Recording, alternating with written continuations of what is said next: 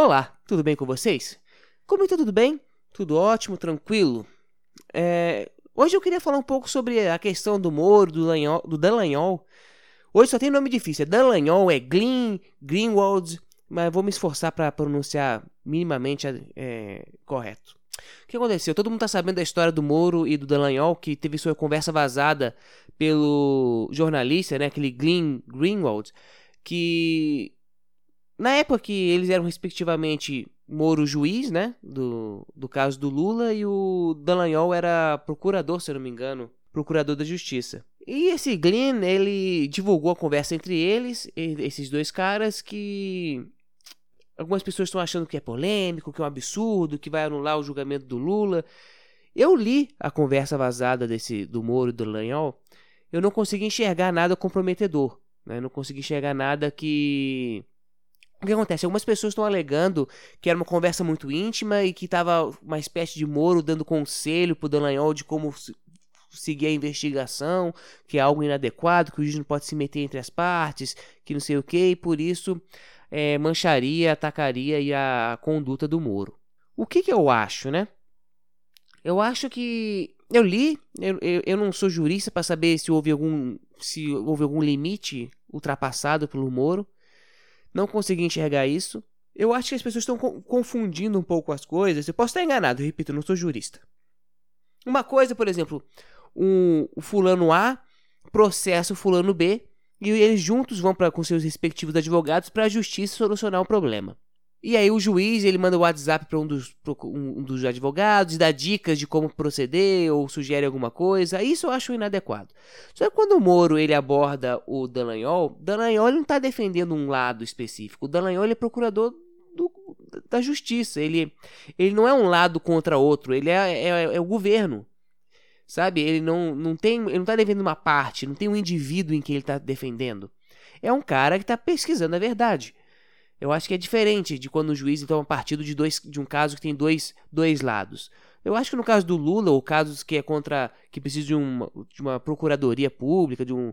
Do, do Estado investigando alguma coisa, a polícia investigando alguma coisa sem um, uma, uma denúncia de alguém, alguma coisa assim, não consigo enxergar uma, uma conduta do, do juiz, porque na minha cabeça de leigo, um juiz e o procurador, eles são do mesmo lado. É, ele, o juiz não precisa ser imparcial com o procurador. Né? Essa é a minha opinião. Eu posso estar falando uma asneira aqui, quem é advogado está ouvindo pode estar achando um absurdo. Mas eu não consigo enxergar, talvez seja errado, mas não, não, é porque é errado que eu enxergue com ma maus olhos. É, o procurador está atuando para o povo brasileiro, para todos nós. É diferente do, do caso Neymar e da Nadila aqui do, do podcast de ontem. Que eu falei que que um vai processar o outro, um denuncia o outro, não sei o quê, e aí a, a delegada, até agora delegada, dá dica para um, dá dica para outro, aí eu acho inadequado. Mas quando o Moro ele fala com o Dallagnol, ele tá falando para alguém que representa o governo, esse mesmo governo que representa o juiz. Então, dá a entender que os dois estão no mesmo lado para poder esclarecer a verdade. Então, por isso que eu não acho um absurdo é, uma comunicação entre eles. E todo mundo está falando que, é, que isso, isso vários na Jovem Pan tá falando isso, e outros podcasts que eu vi também estão falando isso, que é normal o juiz falar com as partes é, separadas. Não falar com, de forma coletiva, né? Que as pessoas pensam que o juiz só pode conversar com as duas partes, com os dois presentes. Mas falam que falaram que não tem problema, que isso é comum. Eu li aquilo, não achei nada demais. E o, esse Glenn Greenwald, ele está falando que vai apresentar mais coisas, mais, mais provas que vão incriminar mais, vão, vão piorar a situação.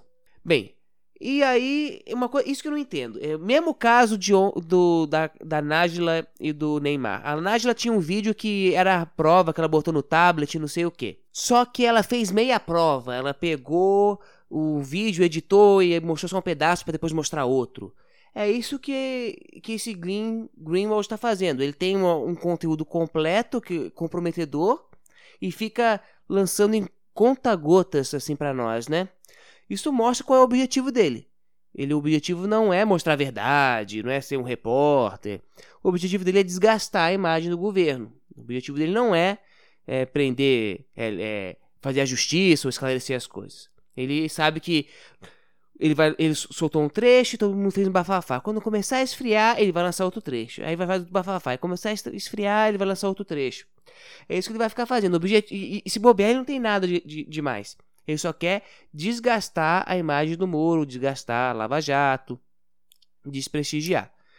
É difícil dizer se ele tem uma coisa concreta ou não. Eu gostaria muito de saber se ele tem algo concreto contra o, o, o Sérgio Moro ou não.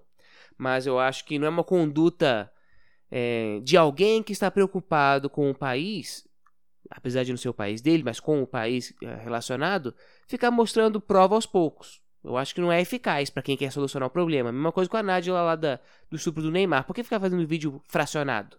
Mostrando prova fracionada.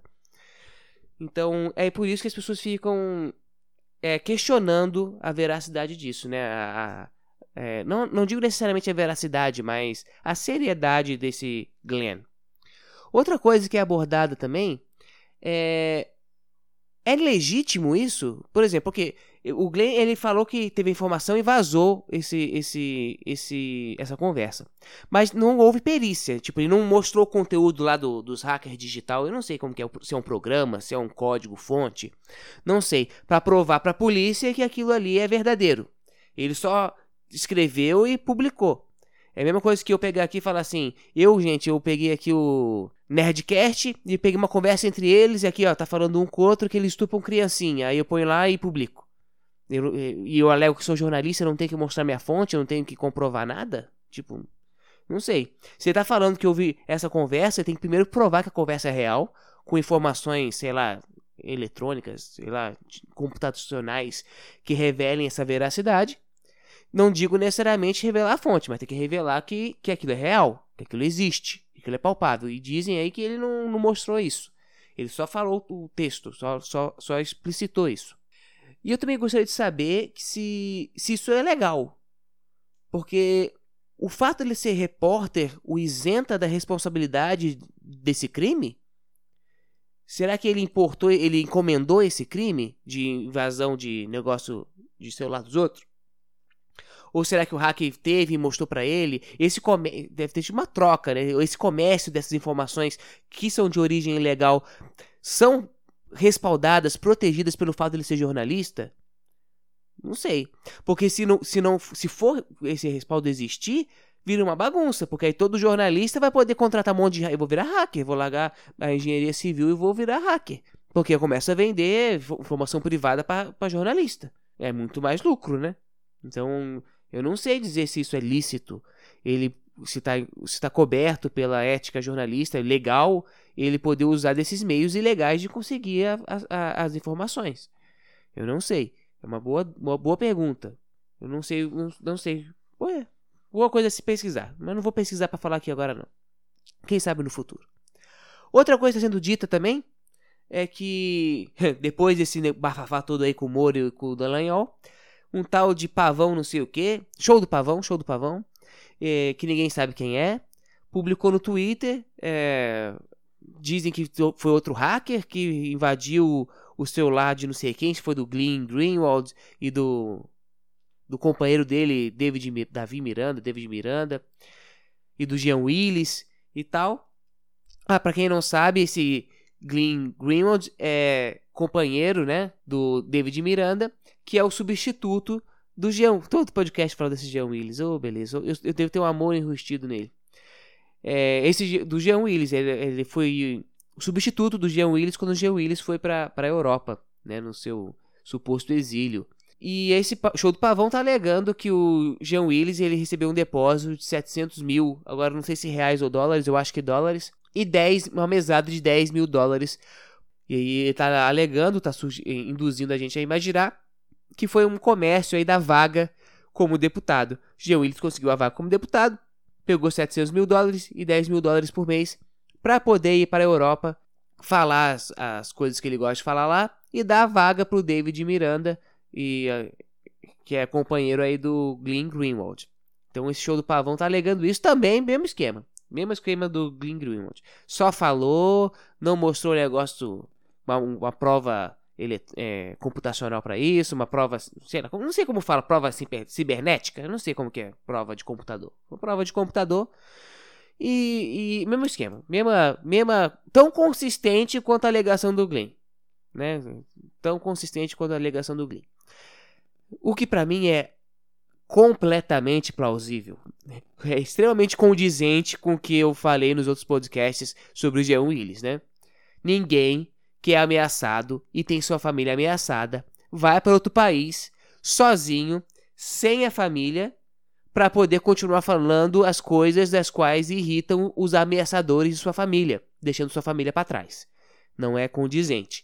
Então, é muito mais condizente ele ter recebido algum dinheiro para poder dar vaga para David Miranda, já que a, a imagem do Jean Willis estava desgastada e talvez ele não estivesse disposto a ter uma vida política é, confrontado diretamente com o seu algoz, o Jair Bolsonaro. Não tem como comprovar isso, mas para mim a, a narrativa é muito mais palpável, encaixa muito mais nesse, nessa história de, de vender cargo do que a história do, da ameaça. É, pode ser que que tenha, sido ameaçado, eu esteja sendo injusto aqui. Espero que não, né? Espero que ele não. Ninguém da família dele seja, seja, esteja sofrendo ameaças. Ou pelo menos ameaças sérias, né? Contundentes.